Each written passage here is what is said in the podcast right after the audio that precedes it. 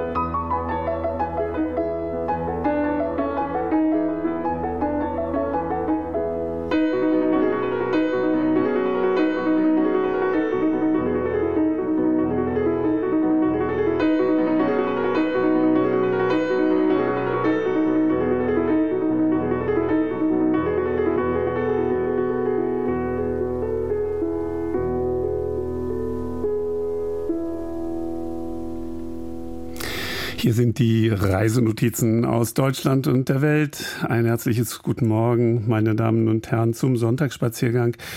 Wir haben es heute auch mit der Türkei zu tun, hm, anders als gerade im Interview der Woche, weniger aus politischen Gründen, sondern aus hm, eher sportlichen. Äh, wir erreichen ein paar, Marilise und Assad, die sind mit dem Fahrrad unterwegs äh, von Hamburg, wollen einmal quer über die Welt und sind zurzeit in der Türkei. Dort versuchen wir sie zu erreichen, dann um zehn nach zwölf, um mal zu hören, warum, wieso, weshalb äh, Sie diese Reise gestartet haben und wie das so funktioniert mit diesen beiden Fahrrädern um die Welt äh, zu reisen.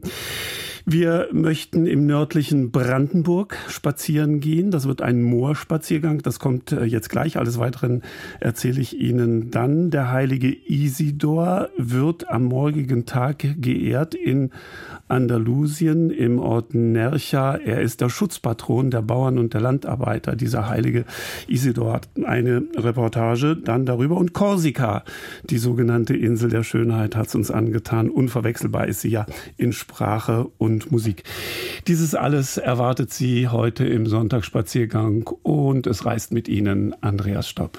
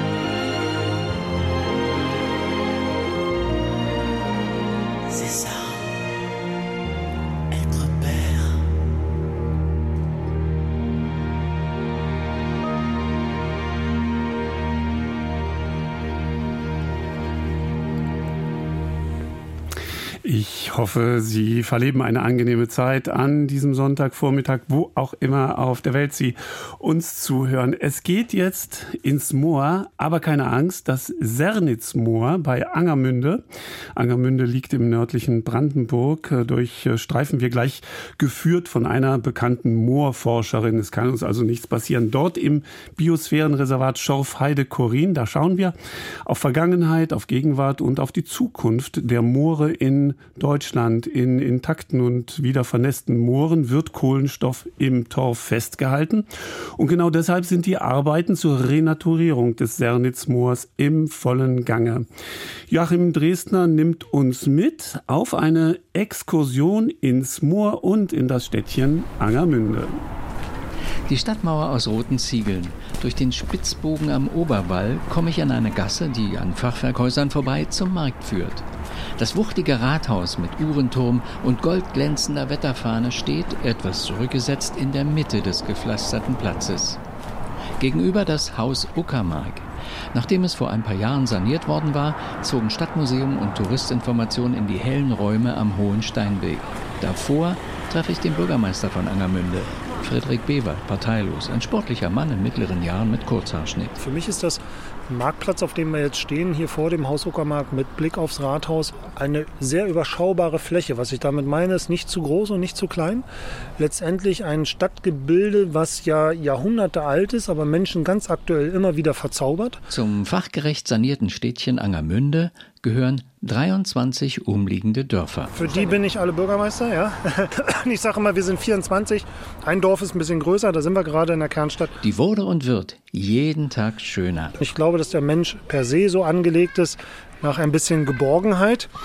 Ähm, ja, da drüben der Betreiber unseres Bioladens mit seinen Kindern, dass der Mensch eben natürlich nach Geborgenheit sucht und dieses Stadtgebilde strahlt diese Geborgenheit aus.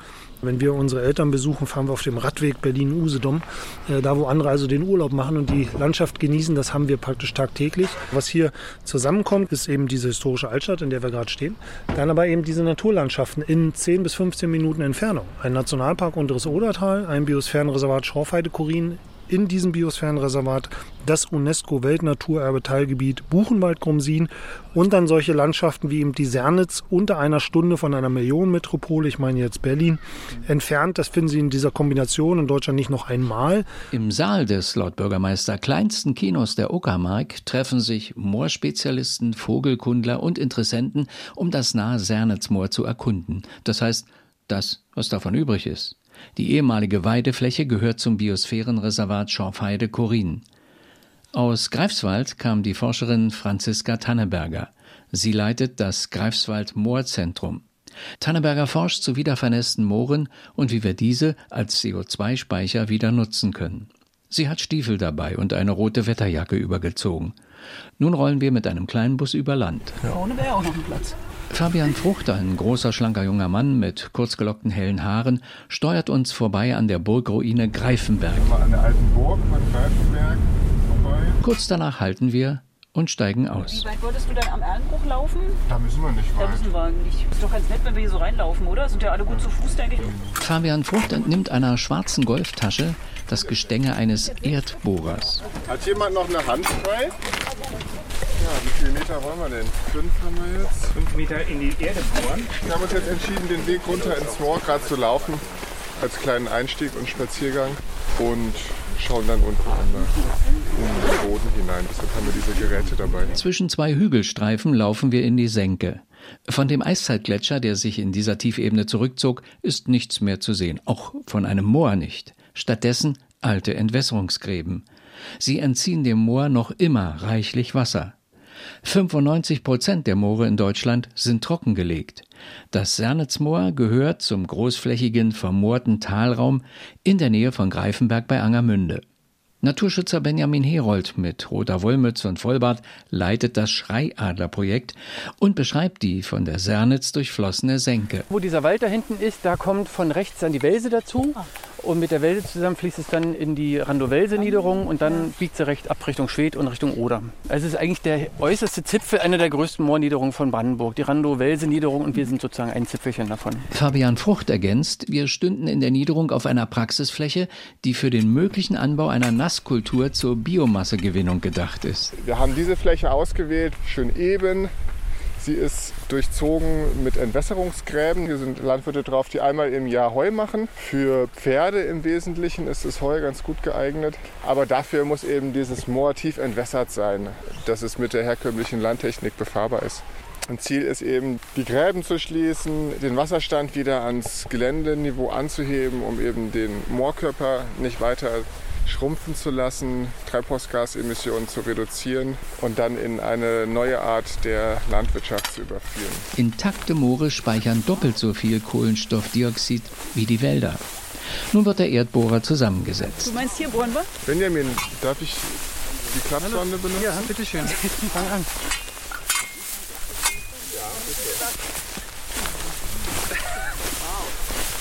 Andersrum. Andersrum, andersrum. Klapp, Klappsonde. Klappsonde. Also es sieht ja relativ erdartig aus. Also die, das hat so einen Flügel an der Seite, der hält sich dann im Boden fest sozusagen und die Klappsonde dreht sich dann rum, aber der Flügel bleibt stehen und dadurch wird dann hier das Material eingeschlossen. Und schließlich aus der Erde gezogen und aufgeklappt. Ja, das ist noch von oben, das ist eine kleine. Wurzel. es ist immer noch sehr dunkel. Das ist auch jetzt bei Niedermohn auf jeden Fall hier ein Anzeichen. Wir gesehen, aber es wird jetzt hier heller, eine freundlichere Farbe. Das spricht schon für viel mehr unzersetztes Material, was wir hier weiter unten sehen. Aus der Bodentiefe einiger tausend Jahre reibt Benjamin Herold auf seiner Handfläche ein Körnchen heraus. Das ist ein Samen vom Kieberklee, der eben konserviert wurde. Am Horizont auf dem langgezogenen Hügel steht einsam ein Hochsitz. Und über der Ebene fliegt ein Adler. Er sieht uns und ist neugierig. Er flattert scheinbar auf der Stelle. Dann schwingt sich der Adler auf, um wieder ruhig weite Kreise zu ziehen. Vorn steckt eine Eisenröhre mit einem Durchmesser von vielleicht einem Meter vertikal im Boden. Franziska Tanneberger bittet, schmale Eichenbohlen halbieren die Röhre. Sie sollen das Wasser aus dem Graben aufhalten, erklärt Fabian Frucht. Ja, hier sind jetzt Staubohlen drin, das heißt, das Wasser vom Graben könnte sogar noch 30 cm höher eingestaut werden. Aber das, selbst bei den Niederschlägen der letzten Wochen sehen wir, ist gar nicht genug da, um den Wasserstand überhaupt zu erreichen. Franziska Tanneberger nennt Möglichkeiten, Schritte, um die Moorfläche wieder zu Hier vernässen. den Graben einfach verschließen oder die Sohle von dem Graben anheben, dass das Wasser langsamer abläuft oder es so ein bisschen aufstauen mit solchen Kaskaden und das, das hilft dann schon. Eigentlich ist es eher ein Stopp der Entwässerung. Ganz in der Nähe zeigt der Moorerlebnispfad Aufgabe und Wirkung eines Moores. Er führt über feuchte Wege und Bohlen einmal quer durch das Schilf. Bürgermeister Bever schwärmt für den Pfad. Und wenn man ihn dann beschreitet, ist es in einem Rundweg von ungefähr dreieinhalb Kilometer Länge ein Landschaftserlebnis, was ich, als ich das erste Mal gegangen bin, und ich lebe nun schon ein paar Jahre hier, beeindruckt war und dachte, wow, solche Landschaften, teilweise wie im Spreewald mit den Erlenwäldern und dem Wasser, dann aber eben diese Sumpflandschaften, die Schilflandschaften. Und wenn dann im Morgennebel noch ein Wasserbüffel auftaucht, Besser kann es nicht sein. Eine ruhige, kaum berührte Natur rings um die idyllische Kleinstadt Angermünde im nördlichen Brandenburg. Und die Bahn braucht von und nach Berlin nicht mal eine Stunde. Ja, sofern sie natürlich fährt, äh, die Bahn. Nicht mal eine Stunde. Joachim Dresdner berichtete uns vom Sernitz Moor. Wenn Sie das Thema Moor, meine Damen und Herren, interessiert, die eben gehörte Dr. Franziska Tenneberger hat ein interessantes Buch geschrieben, Das Moor über eine faszinierende Welt zwischen Wasser und Land und warum sie für unser Klima so wichtig ist. Nochmal sei es wiederholt, sie ist eine der bekanntesten Moorforscherinnen Deutschlands und sie besucht Moore auf der ganzen Welt und sie zeigt, warum die Sumpflandschaften Teil der Klimarettung geradezu sein müssen.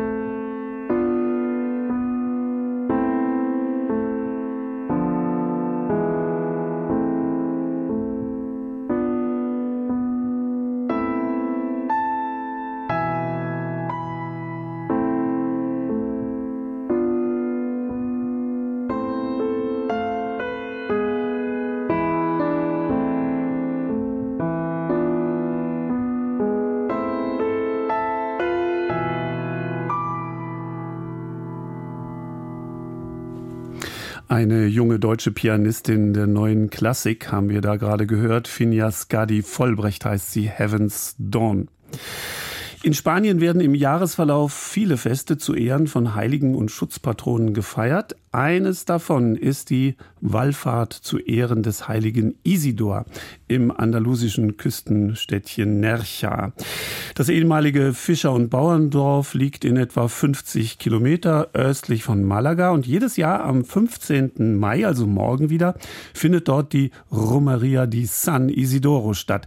Er gilt als der Schutzpatron der Bauern und Landarbeiter. Dorothea Breit, meine Kollegin, hat das Fest vor Ort erlebt und akustische Eindrücke davon mitgebracht. Nercha liegt an der Steilküste Andalusiens. Ein Ensemble weißer Häuserwürfel auf Felsklippen. Im Hintergrund die kargen Berge der Sierra Almijara. Hier und dort führen steile Treppen die Felsen hinunter zu schmalen Badebuchten. Die Ursprünge des Dorfs sind arabisch. Im Zentrum, nahe des Rathauses, ragt 60 Meter über dem Meeresspiegel der Balkon der Europa über die Klippen hinaus. Eine von weißen Arkaden und hohen Palmen umgebene Aussichtsplattform auf die Küste hinaus, kristallblaues Meer und blauen Himmel. Antike Kanonen erinnern daran, dass hier einst ein Küstenbollwerk stand. Es ist der 15. Mai und Feiertag in Nercha. Auf dem Platz vor der barocken Kirche El Salvador hält der Bürgermeister im Schatten eines alten Baums die Eröffnungsrede zur Romaria de San Isidro, die Wallfahrt zu Ehren des heiligen Isidor. Con la asistencia de su señoría el juez de paz don Antonio Jaime, el concejal de Agricultura don Jorge Aurelio Bravo Gallardo, así como miembros de la corporación municipal. Er dankt allen Beteiligten in der Gemeinde, ehe er die Bühne freigibt für die Musiker und ein Tanzensemble, junge Frauen und Männer in traditionellen bäuerlichen Trachtengewändern.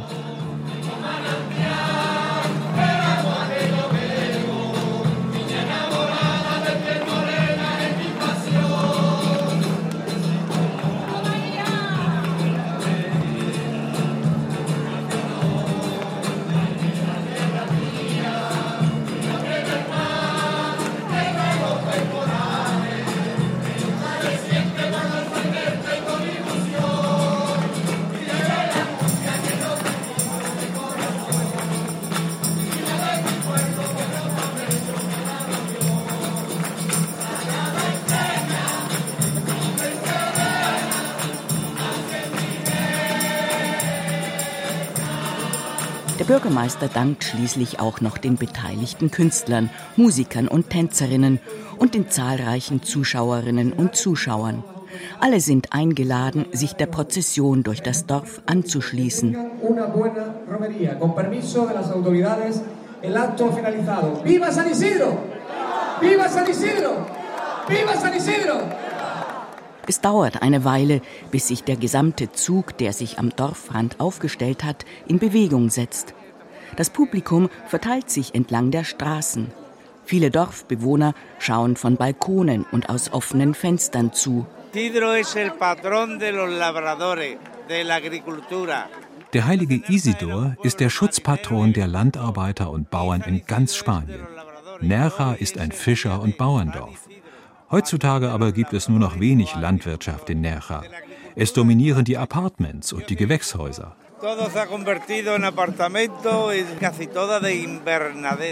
Ein alter Mann steht zufällig neben mir und wir kommen ins Gespräch.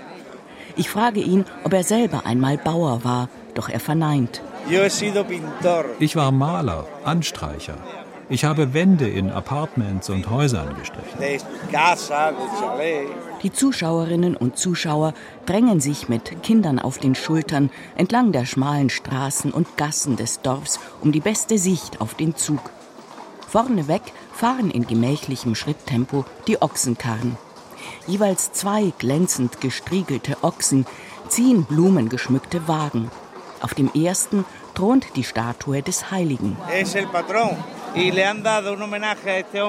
Er ist der Schutzheilige. Nerja ehrt mit dieser Statue des heiligen Isidor den ältesten Bauern von Nerja, weshalb sie ihm auch eine Gedenktafel gestiftet haben. Jedes Jahr findet am 15. Mai die Wallfahrt zu Ehren des heiligen Isidor statt. Und sie führt bis zur Höhle von Nerja.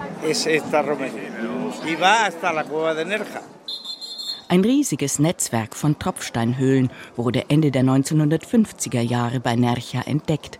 Es ist bis heute noch nicht vollständig erschlossen. Einige hundert Meter davon entfernt befindet sich die dem heiligen Isidor gewidmete Kapelle. Er war ein einfacher Landarbeiter. Dargestellt ist er in traditionellem Gewand und mit einem Spaten in der Hand. So ist er nicht zu verwechseln mit dem heiligen Isidor von Sevilla, der ein Gelehrter und Nachfolger des Bischofs von Sevilla war. Auf den folgenden, von Pferdegespannen gezogenen Wagen sitzen Männer und Frauen in traditionellen Festgewändern, den sogenannten Rocio-Kostümen, wie sie auch Flamenco-Tänzerinnen und Tänzer tragen. Die Herren in knappen, sandfarbenen oder schwarzen Boleros und breitkrempigen Hüten, die Damen in üppigen, rüschen Kleidern mit bauschigen, weiten Röcken und Ärmeln.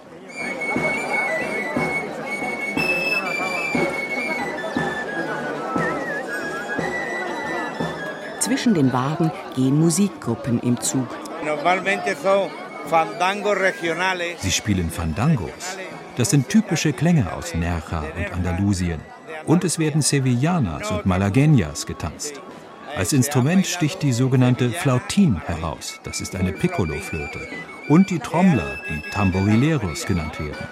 Das ist die traditionelle Musik der Wallfahrt.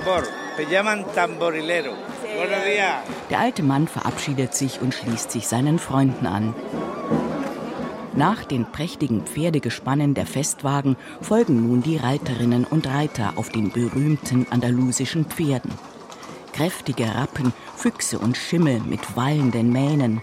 Sie tragen schweres Zaumzeug mit Beschlägen, ähnlich kostbar wie die Reiter und Reiterinnen in den Rothio-Kostümen, die Männer in ihren Fashion Bolieros und breitkrempigen Hüten, die Frauen im Damensattel mit roten Blüten in den streng gebundenen Haaren. Ihre wallenden, pinkfarbenen weiß und rot gesäumten Rüschenröcke konkurrieren mit den üppigen, gelockten Mähnen der Pferde. Die Reiterinnen halten sie stramm am Zügel, die Hälse rund gebogen im leichten Trab. Einige reiten auch zu zweit.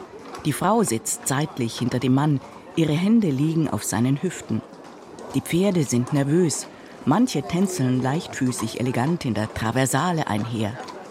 Die Romeria de San Isidro ist auch ein großes Fest für Pferdefans, Reiterinnen und Reiter.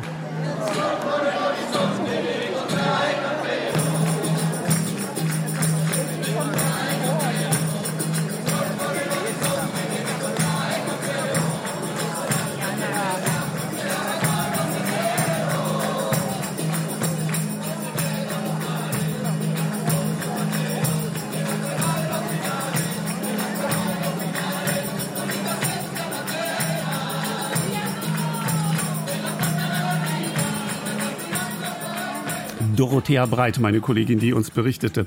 Pedro Soler ist französischer Flamenco-Gitarrist, Renaud Garcia Fons französischer Kontrabassist, beide mit spanischen Wurzeln. Sie spielen uns die Suite Andalus und um 10 nach 12, meine Damen und Herren, geht es dann weiter. Wir schalten in die Türkei und treffen dort zwei Radfahrer.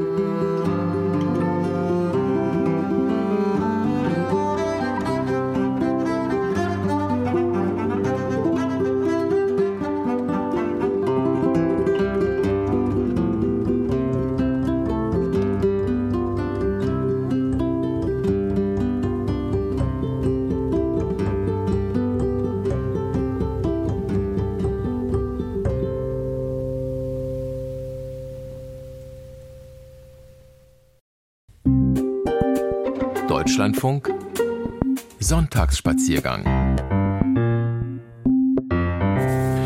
Und hier kommt die Fortsetzung unseres heutigen Sonntagsspaziergangs mit den Reisenotizen aus Deutschland und der Welt. Ist jetzt allerdings kein Spaziergang, sondern eine Fahrradfahrt. Und da muss ich erst mal schauen, ob meine beiden Gesprächspartner jetzt auch wirklich am Apparat sind. Und äh, ich rufe deswegen in die Türkei und frage, ob Marie-Lise Brügé am Apparat ist. Ja, ist sie. Hallo. Da ist sie und äh, neben ihr ist äh, Assad Said, auch da. Er ist auch da. Moin, moin. Und da hört man schon, die beiden sind aus Hamburg. Und was sie getrieben hat, aus Hamburg sich ähm, in die weite Welt auf den Weg zu machen und das mit Fahrrädern, das werden wir dann gleich in Ruhe besprechen können. Herzlich willkommen zum zweiten Teil des Sonntagsspaziergangs. Musik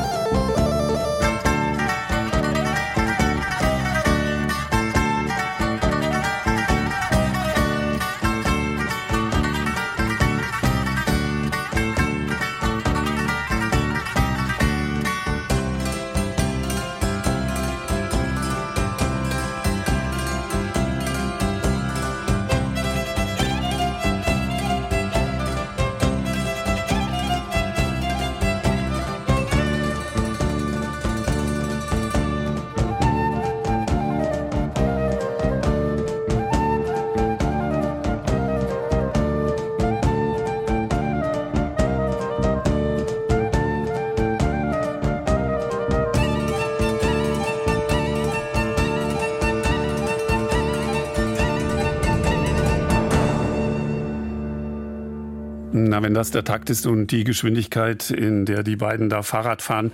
Mal schauen. Marilis und Assad. Marilis 32 Jahre alt, Assad 35 Jahre alt. Sie sind beide aus ähm, Hamburg und befinden sich, vielleicht fangen wir damit an, wo jetzt ganz genau, Marilis? Ja, wir sind gerade in Eskil in der Zentraltürkei in der Nähe von Tuzgülü, einem Salzsee. Und das ist eine Etappe eurer Reise durch äh, die Türkei. Hm, wie lange habt ihr euch vorgenommen äh, zu fahren? Ihr seid im Juli 2022 aufgebrochen von Hamburg. Ja, genau. Also wir haben von Anfang an gesagt, dass wir uns so zwei, zweieinhalb Jahre nehmen. Jetzt gehen wir aber wohl davon aus, dass es vielleicht auch drei oder vier Jahre werden könnten. Weil die Welt doch relativ groß ist? Ja, und weil das dann mit dem Fahrrad doch ein bisschen länger dauert, als wir dachten. Aber das klingt jetzt nicht nach einer, wie soll ich denn sagen, nach einer hm, Planung bis ins letzte Detail. Tatsächlich haben wir überhaupt nicht die Reise geplant. Wir haben nur eine ungefähre Richtung, wo wir hinwollen und dass wir alle Kontinente besichtigen wollen. Aber geplant haben wir tatsächlich nur die Ausrüstung und die Route gar nicht. Das machen wir Tag für Tag eigentlich. Ja, also man kann auf so einer großen Reise schlecht alles bis ins kleinste Detail planen. Und Pläne werden auch sehr schnell über den Haufen geworfen, haben wir auch gemerkt. Mhm. Zum Beispiel wodurch? Ähm, in Schweden wurden uns die Fahrräder geklaut. Oh, das ist essentiell. Also ohne Fahrräder die Fahrradtour weiter durchführen geht nicht. Ja. Nee, genau. Also solche Sachen. Dann Wetter spielt natürlich eine große Rolle. Das Gelände, äh, wenn man dann die Berge kaum hochkommt, kriegt man nicht so viele Kilometer am Tag geschafft, wie man ursprünglich vorhatte. Dann bleibt man mal anderthalb Monate in Österreich, obwohl man eigentlich nur zwei Tage bleiben wollte passiert mal. Also weil ihr könnt euch den äh, Luxus erlauben, an einem Ort, der euch besonders zusagt, dann auch eine Weile zu bleiben.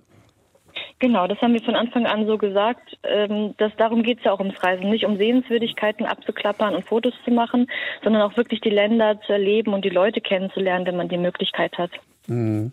Assad, wie kam es zu, zu diesem Entschluss überhaupt? Habt ihr mit euren 32 und 35 Jahren einfach schon die Nase voll gehabt vom Leben in Deutschland und gesagt, wir wollen jetzt mal in die weite Welt? Oder was war die Motivation aufzubrechen? Nee, tatsächlich gar nicht. Ähm, also ich habe meinen Job in Deutschland ziemlich geliebt und würde ihn immer noch wieder gerne machen wollen. Das ist alles auf Maries Mist gewachsen. Sie wollte nach dem Studium schon immer eine Fahrradtour nach Kroatien machen und sie hat mich irgendwann in einem Zeitpunkt erwischt, wo ich gerade richtig intensiv gearbeitet hat und meinte, Assad, willst du nicht mit mir mit? Ich wollte nur, dass sie aus dem Zimmer rausgeht und mich arbeiten lässt und habe gesagt, so einen kleinen Kram mache ich nicht. Ich komme wieder zurück, wenn du eine Weltreise machen willst. Und dann ist sie tatsächlich nach einer Woche zu mir gekommen und meinte, ja, okay, lass machen. Mhm. Ein Mann, ein Wort. Los jetzt. mitgehangen, mitgefangen. Mhm. Ich muss dazu sagen, ihr seid ein Paar, ihr seid äh, verheiratet. Gestern habt ihr Hochzeitstag gehabt. Besonders gefeiert in der Türkei? Wir saßen am Straßenrand und haben Brot gegessen. Und eine türkische Familie hat uns einfach eingeladen und zu sich nach Hause genommen. Und das war so eine unfassbare freundliche Begegnung. Die haben gekocht, uns Geschenke gemacht und dabei wollten wir das gar nicht. Wir sagen die ganze Zeit, nein, nein, wir müssen weiter und aber die türkische Gastfreundschaft, mhm. unfassbar. Es heißt immer erst, trinkt mit uns einen Chai und dann sagt man, okay, ein Chai geht. Und dann viereinhalb Stunden später äh, quatschen wir immer noch. Ja, sozusagen. Mhm. Also das scheint ja auch das äh, Schöne zu sein. Man lernt interessante Menschen kennen am Wegesrand. Führt es denn dazu, dass man auch mit Vorurteilen, vor Bindestrich Urteilen ein wenig sorgsamer umgeht? Ja, das ist tatsächlich wirklich leider so. Also in Deutschland, ich möchte jetzt nicht Konkretes sagen, aber zum Beispiel der Ruf der Polen ist vielleicht nicht so gut. Aber wenn man in Polen die polnischen mhm. Menschen kennenlernt unfassbar freundliche Menschen. Und genau das erleben wir durch jede Länder, alle Länder, die wir fahren. Die Vorurteile sind da, leider, aber meistens nicht wahr. Mhm. Sollten wir vielleicht noch dazu sagen, ihr seid von Hamburg äh, nach Norden gefahren, Dänemark, dann Schweden, Finnland, durch die baltischen Staaten, eben nach Polen dann, dann weiter nach Süden durch die Tschechische Republik äh, nach Österreich. Warum seid ihr in Österreich geblieben längere Zeit, wie Marie gerade sagte? Ja, also es war eigentlich nicht geplant tatsächlich, aber wir sind gleich am ersten Abend auf einem Biohof hängen geblieben, wo wir dann unser Zelt aufstellen durften. Und es hat uns dort so gut gefallen. Wir haben uns mit der Familie extrem gut verstanden. Und dann haben wir da über das Konzept Bußen, also man arbeitet mit denen mit auf dem Hof und bekommt Kost und Logis dann kostenlos gestellt.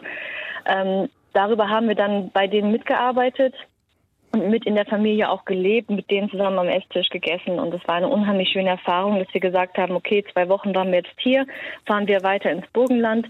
Und dann waren wir noch mal einen Monat auf einem anderen Hof und haben das ähnlich gemacht. Mhm. Dieser Satz, den hört man von euch öfters. Das war eigentlich nicht geplant. ja, wir haben ja nichts geplant eigentlich. Ja, aber, das das Schöne. Ja, aber trotzdem so viel, dass euer Hab und Gut ähm, alles in die Satteltaschen muss. Darüber reden wir gleich. Marilis und Assad zu Gast heute im Sonntagsspaziergang Gespräch.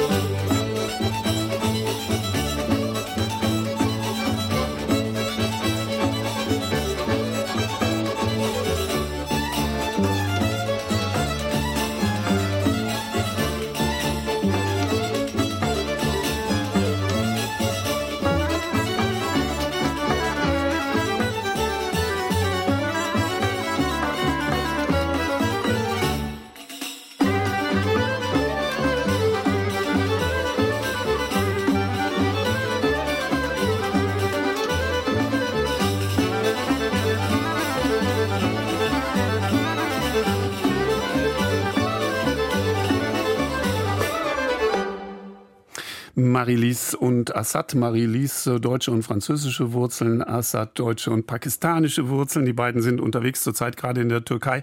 Da erreichen wir sie mit dem Fahrrad. Und das muss ich ja doch noch fragen. Wenn man eine Weltreise unternimmt, wieso dann ausgerechnet äh, mit dem Fahrrad?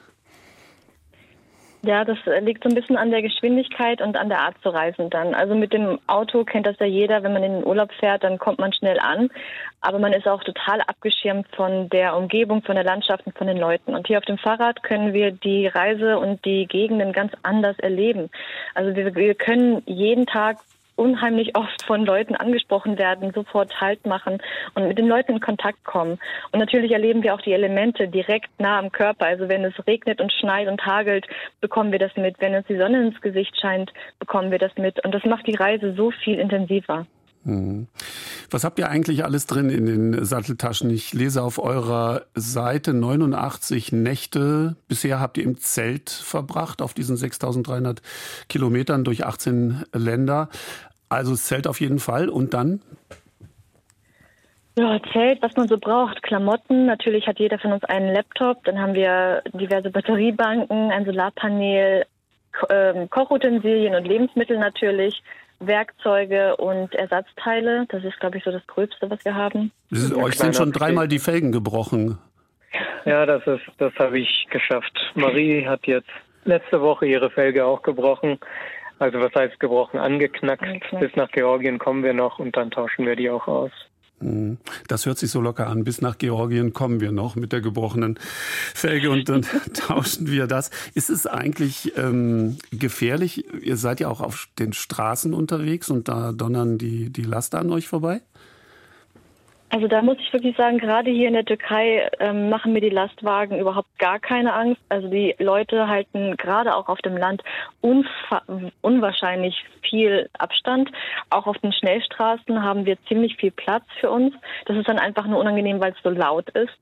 Aber äh, die, die Autofahrer und Lastwagenfahrer sind schon sehr, sehr vorsichtig. Also andere Länder sind da ein bisschen unangenehmer, aber hier in der Türkei ist es richtig angenehm eigentlich. Habe ich das eigentlich richtig äh, mitbekommen, dass ihr äh, getrennt gestartet seid und dann erst nach, nach einigen hundert Kilometern zusammen dann weitergefahren seid? Warum das? ja, das ist auch auf meinem Mist gewachsen. Ich hatte ja ursprünglich die Kroatien-Tour geplant und habe mir dann gedacht, okay, äh, obwohl wir jetzt dann zu zweit diese Weltreise machen, möchte ich doch diese Solo-Erfahrung haben und einfach mal ja, alles selbst aufbauen, alles selbst organisieren, navigieren und diese Erfahrung machen. Ich bin dann 1300 Kilometer solo gefahren, Assad genauso, und dann haben wir uns in Örebro in Schweden, ich glaube, nach fünf Wochen oder so getroffen. Es war eine wunderschöne Erfahrung. Ich habe unheimlich viel gelernt und es hat uns beide auch gestärkt in unseren, in uns selbst, individuell. Und es war dann garantiert auch nicht das letzte Mal, dass wir solo gereist sind. Mhm. Assad, radelt man besser allein? Was ist deine Meinung? Oder ist es auf jeden Fall lustiger zu zweit? Hat beides seine Vor- und Nachteile. Also wenn man alleine radelt, kann man natürlich immer selbst entscheiden, wann mache ich eine Pause, wo fahre ich hin, wie viele Kilometer mache ich heute und, und, und. Aber wenn man zu zweit hat, äh, zu zweit reist, dann hat man jemanden mit sich, den man, mit dem man alles teilen kann. Und das ist auch das Schöne. Man kann sich die Aufgaben aufteilen, die Momente teilen. Also hat beides seine Vor- und Nachteile. Hm. Ist das eigentlich eine teure oder eine billige Angelegenheit? Das Fahrrad verbraucht keinen Kraftstoff. Gut, man muss ab und zu Ersatzteile oder irgendwelche Felgen austauschen. Aber ansonsten ist das ja eine extrem kostengünstige Art und Weise, durch die Welt zu kommen. Tatsächlich ja. Also wir bezahlen grundsätzlich nur fürs Essen. Also Felten tun wir unterwegs, äh, kostet nichts und Fortbewegung auch nicht. Mhm. Also die Erstanschaffung kostet natürlich was. Also wir können nicht jeden normalen Drahtesel von Aldi oder Lidl, sage ich mal, nehmen. Das muss schon stabil und robust sein. Und dann brauchen wir natürlich die Taschen und so ein bisschen was in Ausrüstung. Aber wenn man das Erstequipment erstmal hat, dann ist der Rest relativ günstig und tatsächlich haben wir auch das Gefühl, es ist günstiger als unsere bisherigen Backpacking-Reisen, die wir die letzten Jahre so gemacht haben. Äh, gerade weil wir auch für die Unterkünfte so wahnsinnig wenig bezahlen müssen. Wir werden auch oft eingeladen und es gibt auch äh, eine Plattform, Warm Showers heißt die, über die man äh, über die Radreisende bei anderen Radreisenden zu Hause aufgenommen werden können. Und das ist auch eine ganz wundervolle Erfahrung. Mhm. Habt ihr noch ein paar Minuten Zeit? Ich frage deswegen, weil ich nicht weiß, wie weit ihr heute noch äh, fahren wollt. Aber wir haben noch ein paar Minuten. Was ist euer Tagesziel heute und wie viele Kilometer bis dahin? Gestern sind wir in der Salz, am Salzsee angekommen und der war völlig zermatscht, weil es die letzten Tage extrem gedonnert und geregnet hat. Heute wollen wir von den Salzsee von der anderen Seite mal besuchen, mal gucken, ob er dort besser aussieht. Trockener, mhm. wahrscheinlich nicht. Aber dann fahren wir einfach Richtung Kappadokien weiter. Das sind noch mhm. 350 Kilometer. Dauert ein paar Tage. Aber da kommen wir heute natürlich nicht an. Da kommen wir heute nicht mehr an. Gleich müsst ihr uns noch sagen, was das für ein Gefühl ist, über den Bosporus zu fahren oder ob man da auch einfach mit dem Fahrrad drüber fahren kann, über diese riesigen Brücken, die unser einer nur aus der Zeitung kennt und aus dem Buch Marilis und Assad im Sonntagsspaziergang Gespräch.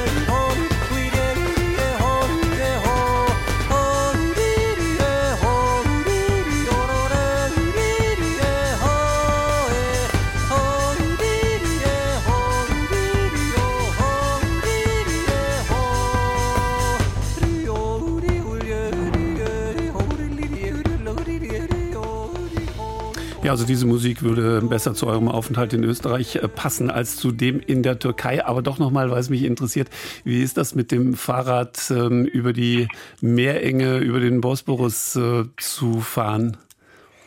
Äh, tatsächlich funktioniert das gar nicht. Es gibt drei Brücken, die Asien und Europa verbinden und die dürfen nur von Kraftfahrzeugen befahren werden. Mit dem Fahrrad und Fußgänger, die müssen immer die Schiffsverbindung nutzen. Ah, das also, heißt, ihr musstet umladen auf die Fähre praktisch. Mhm, genau. Mhm. Aber das, äh, das Erlebnis, äh, von einem Kontinent quasi auf den anderen zu, zu wechseln, hat das Spuren bei euch hinterlassen?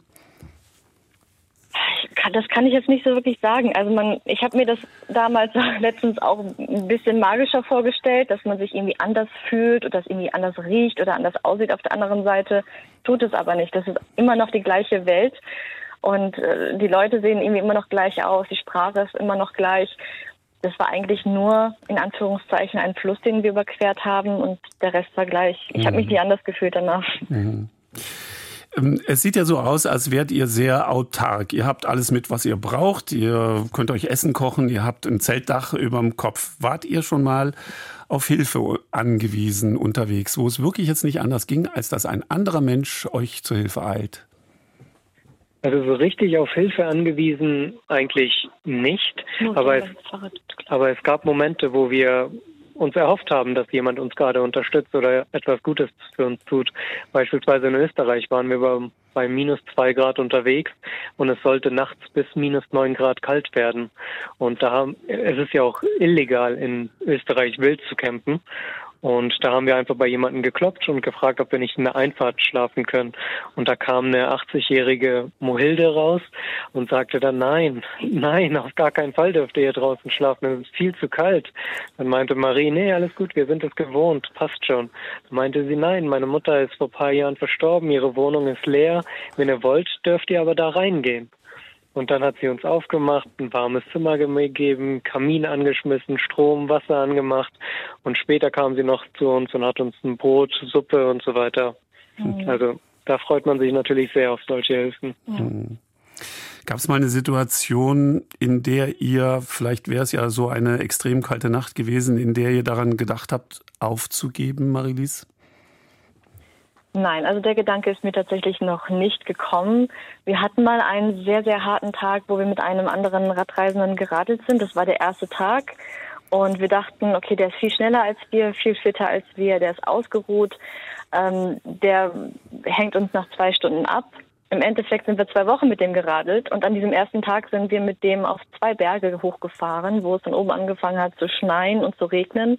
Es wurde dunkel, es war wahnsinnig kalt. Und da habe ich dann, weil wir nicht ordentlich gegessen hatten, weil wir nicht wussten, was auf uns wartet, ähm, habe ich wirklich kurz überlegt, einfach mein, das Zelt am, am, an der Straße, am Straßenrand aufzubauen und einfach zu sagen, bis hierhin und nicht weiter. Morgen geht's dann weiter. Aber ähm, in solchen Situationen muss man sich einfach durchbeißen. Also der Gedanke, ich breche ab, der kam mir bisher noch nicht. Hm. Ich lese hier gerade nebenbei, am 3. Juni wird der Weltfahrradtag gefeiert. Also diese Liebeserklärung an das Fahrrad. Weltfahrradtag am 3. Juni werdet ihr wahrscheinlich unter euch dann auch feiern.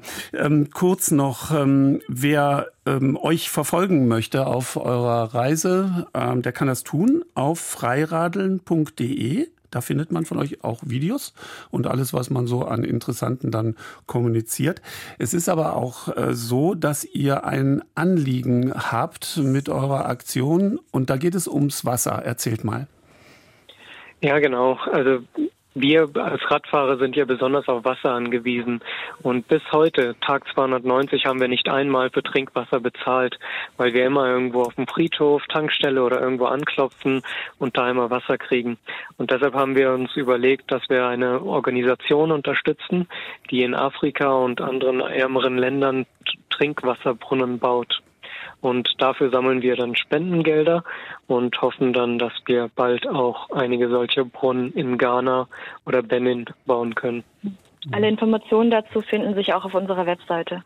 Eben, und die heißt eben freiradeln.de. Ganz, ganz kurz noch in der Türkei heute Wahlen. Da spürt ihr nichts davon, oder? Äh, kommt man da ab und zu an Wahllokalen vorbei mit Schlangen von Menschen vor der Tür? Wir sind gerade eben an einer Grundschule vorbeigefahren und äh, da kamen tatsächlich Leute raus. Also da gehen tatsächlich dann Leute wählen. Da standen einige Autos vor. Das kann man sich vorstellen, genau wie in Deutschland auch. Es war sehr entspannt alles. Es stand einfach ein Polizist auf der anderen Straßenseite, was mich ein bisschen gewundert hat. Und natürlich haben wir den Wahlkampf auch mitbekommen. Hier überall hängen natürlich Wahlplakate, Flyer und alles Mögliche und die ganzen Wahlkampfbusse. Äh, es wird laute Musik gespielt, wenn die durch die Stadt fahren. Das kriegt man schon ein bisschen mit, aber es war alles äh, nicht so prominent, muss ich sagen. Hm. Für uns jedenfalls. Das ist die Stimme von Marie-Lise und jetzt kommt nochmal die Stimme von Assad. Wir sagen hier aus dem Studio in Köln, ich, ähm, gute Fahrt weiterhin mit euren äh, Fahrrädern und ähm, euch beiden wenig Felgenbrüche, wenig platte Reifen, keine Stürze und einen schönen Tag euch beiden. Danke, Dankeschön. wünschen wir auch. Danke, dass wir da sein durften. Gute Fahrt weiterhin und meine Damen und Herren, Sie hören weiter den Sonntagsspaziergang hier im Deutschlandfunk mit den Reisenotizen aus Deutschland und der Welt.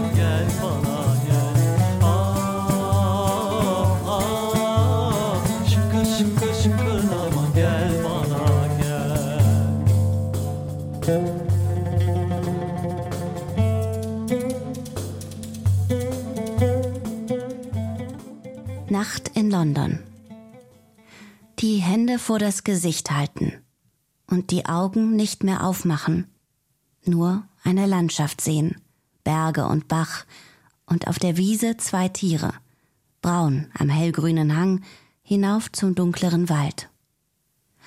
Und das gemähte Gras zu riechen beginnen und oben über den Fichten in langsamen Kreisen ein Vogel, klein und schwarz, gegen das Himmelblau. Und alles ganz still und so schön, dass man weiß, dieses Leben lohnt sich, weil man glauben kann, dass es das wirklich gibt. Erich Fried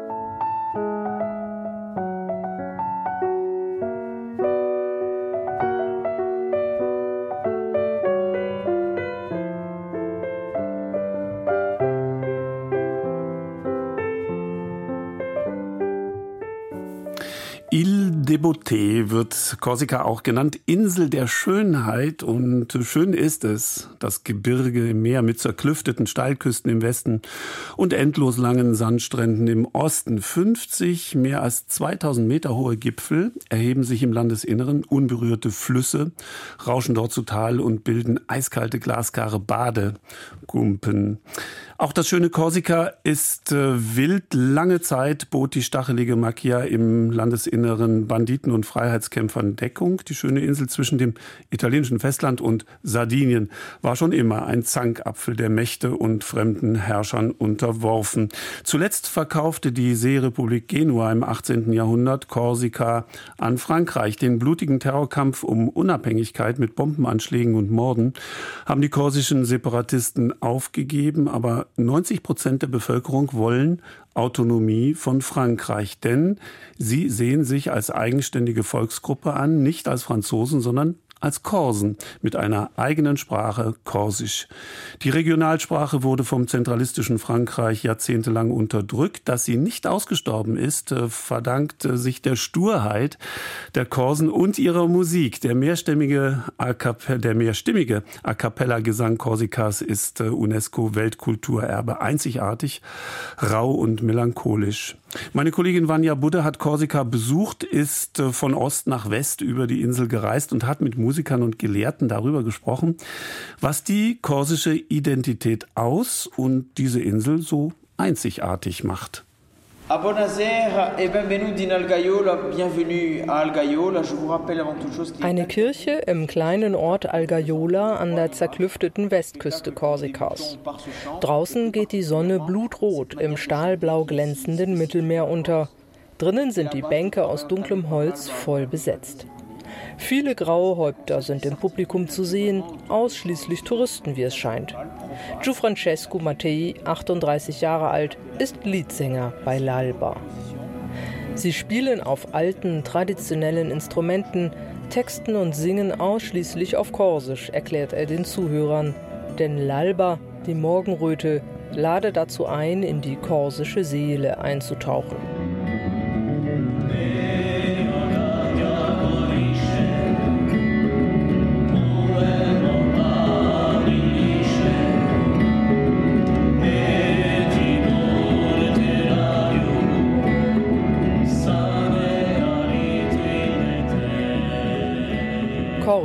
Das klingt überhaupt nicht wie Französisch, sondern hat eher Ähnlichkeit mit dem Italienischen. Kein Wunder, Korsika liegt zwischen dem italienischen Festland und Sardinien und wurde jahrhundertelang von Genua beherrscht.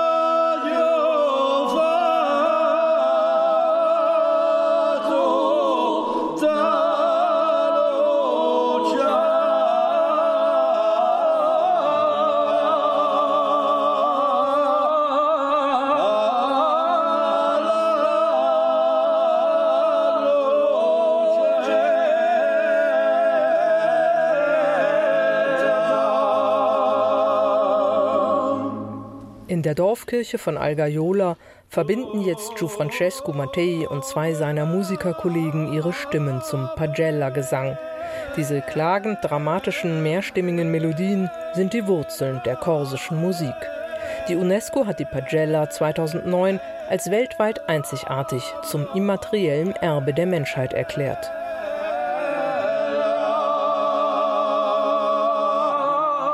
Wenn man sie hört, sieht man Korsikas schroffe Berge vor sich, die mehr als 50 Gipfel über 2000 Meter Höhe, die eiskalten, klaren Flüsse, die zu Tal stürzen, die stachelige Macchia, die das harte Leben der Schäfer im Inneren der Insel jahrhundertelang bestimmte. Und anhand deren Duft nach wilden Kräutern Napoleon Bonaparte seine Heimatinsel schon auf hoher See erkennen konnte, wie er behauptete. Byzantiner und Langobarden, Sarazenen und Franken. Sie alle versuchten, die nach Sizilien, Sardinien und Zypern viertgrößte Insel im Mittelmeer zu erobern oder setzten sich zumindest an den Küsten fest. Die Korsen zogen sich ins raue Inselinnere zurück. Der lange und zähe Widerstand gegen die Mächte von außerhalb, er hat die Seele der Korsen geformt. Und auch ihre Musik findet Jessica aus Nordrhein-Westfalen. Diese korsische Musik drückt immer ein bisschen ein Herzweh aus. Denn Gruppen wie I Muvrini, Affiletta oder eben L'Alba sind die Hüter nicht nur von musikalischer Geschichte und Tradition, sondern sie bewahren und fördern auch die korsische Identität, sagt Gianfrancesco Mattei. Je dirais que, que c'est un, un territoire qui a, qui a souffert Unsere Insel hat in der Vergangenheit gelitten und sie hat sich an jedes Leiden angepasst. Deshalb findet man auch in der Musik, im künstlerischen Ausdruck, eine Form von Melancholie, eine Form von Schmerz. Denn die korsische Bevölkerung wurde in all den Jahren der Fremdherrschaft mundtot gemacht. Sicherlich spürt man das in unserer Musik. Korsikas melancholische Leuchtkraft. De luminosité mélancolique. Die eigene Sprache und Musik sind immer schon sehr wichtig gewesen für den Zusammenhalt der Korsen, erklärt Mattei. Sie wirkten wie eine Klammer, die die Korsen vereinte. C'est sûr que c'est un territoire qui est minuscule, très petit. Korsika ist klein, aber man hat trotzdem das Gefühl, auf einem Kontinent zu leben, weil die Landschaften sehr unterschiedlich sind. Fährt man vom Nordosten nach Südwesten, ist es, als würde man in ein anderes Land reisen. Auch muss man ständig die Berge überqueren. Wege, die auf der Karte kurz wirken, sind dann tatsächlich sehr lang. Puisqu'il faut franchir des montagnes à chaque fois, euh, font que les, des points qui sont très proches à vol d'oiseau sont très loin. Diese Vielfalt der Insel ist es, der Jessica schon vor Jahrzehnten verfallen ist.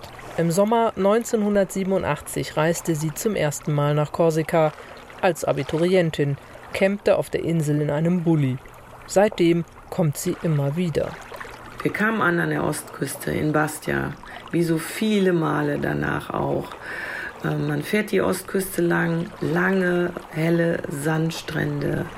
Man kommt an die Südspitze Korsikas mit einer, wie ich finde, einer der schönsten Städte in Europa, dieser hohen Klippenstadt, der Klippenstadt Bonifacio, hoch auf dem Felsplateau gelegen. Und jedes Jahr, wenn wir wieder dorthin fahren, fragen wir uns, ob das Haus ganz an der Spitze irgendwann eines Tages wohl mitsamt der Klippe ins Meer stürzen wird. Wir sind immer froh, dass alles noch steht, dass die Altstadt oben, dass das alles noch steht. Alain de Melio wurde in Bonifacio geboren. Er sei ein Mensch des Meeres, sagt er. Aber verschlagen hat es ihn fast genau in die gebirgige Mitte von Korsika. Corte war die Inselhauptstadt in den 14 Jahren, als Korsika das einzige Mal in seiner Geschichte unabhängig war. 1755 bis 1769. Unter Führung des heute noch auf der ganzen Insel verehrten Widerstandskämpfers Pascal Pauli hatten die Korsen die Genuesen vertrieben. Heute hat die lebendige Kleinstadt am Zusammenfluss von Restonica und Tavignano 7500 Einwohner. Die Hälfte davon sind Studenten. Alain Di Meglio ist stellvertretender Direktor der Université de Corse Pascal Pauli. Die einzige Universität der Insel ist ein wichtiges Symbol des Strebens der Korsen nach Autonomie von Frankreich, erklärt Alain Di Meglio in seinem lichten Büro im oberen Stockwerk des modernen Baus. Pascal Pauli, qui était le fondateur de la Corse indépendante, avait ouvert une université qui a duré quatre ans, de 1765 à 1769. Denn Pascal Pauli hat hier in Corte nicht nur das unabhängige Korsika gegründet, sondern 1765 auch eine Universität, die bis zur Machtübernahme Frankreichs 1769 bestand. Danach war sie mehr als 200 Jahre lang geschlossen, wurde erst 1981 wieder eröffnet. Euh, Gesang und Musik sind sehr wichtig für die Identität. Ja, sehr, denn es ist eine Möglichkeit, unsere Tradition zu pflegen und der korsischen Sprache einen Raum für Kreativität zu geben, die in Liedern der französischen Sprache überlegen ist. Jessica hört zu Hause bei Düsseldorf diese Lieder, wenn sie Sehnsucht nach Korsika hat. Sie nennt das Gebirge im Meer ihre Herzensinsel, auch weil die Küsten nicht wie auf anderen Mittelmeerinseln mit Hotels verbaut wurden. Lieblingsort könnte ich jetzt gar nicht sagen. Es ist so facettenreich. Wir lieben es, an wildromantischen Stränden zu liegen. Wir lieben es aber genauso, an unseren geliebten Bergflüssen, an den Gumpen zu baden und so ein Sprung in so ein tollen Gebirgsbach, das hat auch was echt für sich. Es muss nicht immer nur das türkisblaue Meer sein auf Korsika. Korsika ist so viel mehr als Strand und Meer. Gumpen sind Badebecken, die die wilden Bergflüsse im Lauf der Zeit geformt haben. Die ersten Gumpen gibt es keine halbe Stunde Fußmarsch von der Universität von Corte entfernt. Ein schmaler Pfad führt durch das Tal des Tavignano, immer oberhalb des Flusses entlang. Über Felsen klettert man dann hinunter und taucht ein ins glasklare Wasser. In der Gumpe spiegeln sich die umliegenden Berge. Ein wunderbares Naturerlebnis auf der Insel der Schönheit, deren Freiheitskampf bis heute andauert. Vanya Budde über die korsische Identität. Hier noch eine Kostprobe aus dem traditionellen polyphonen Gesang.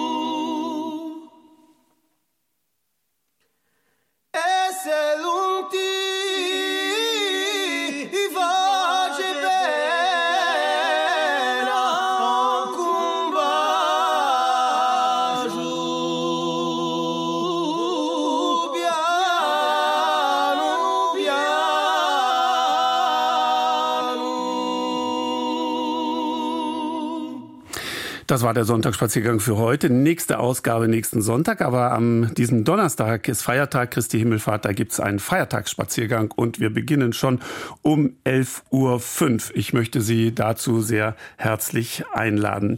Jetzt gibt es noch ein traditionelles Lied aus äh, Sizilien. Ich schaue, ob ich Ihnen alles gesagt habe. Ich wünsche Ihnen einen angenehmen Sonntagnachmittag und aus dem Studio in Köln grüßt Sie Andreas Stopp.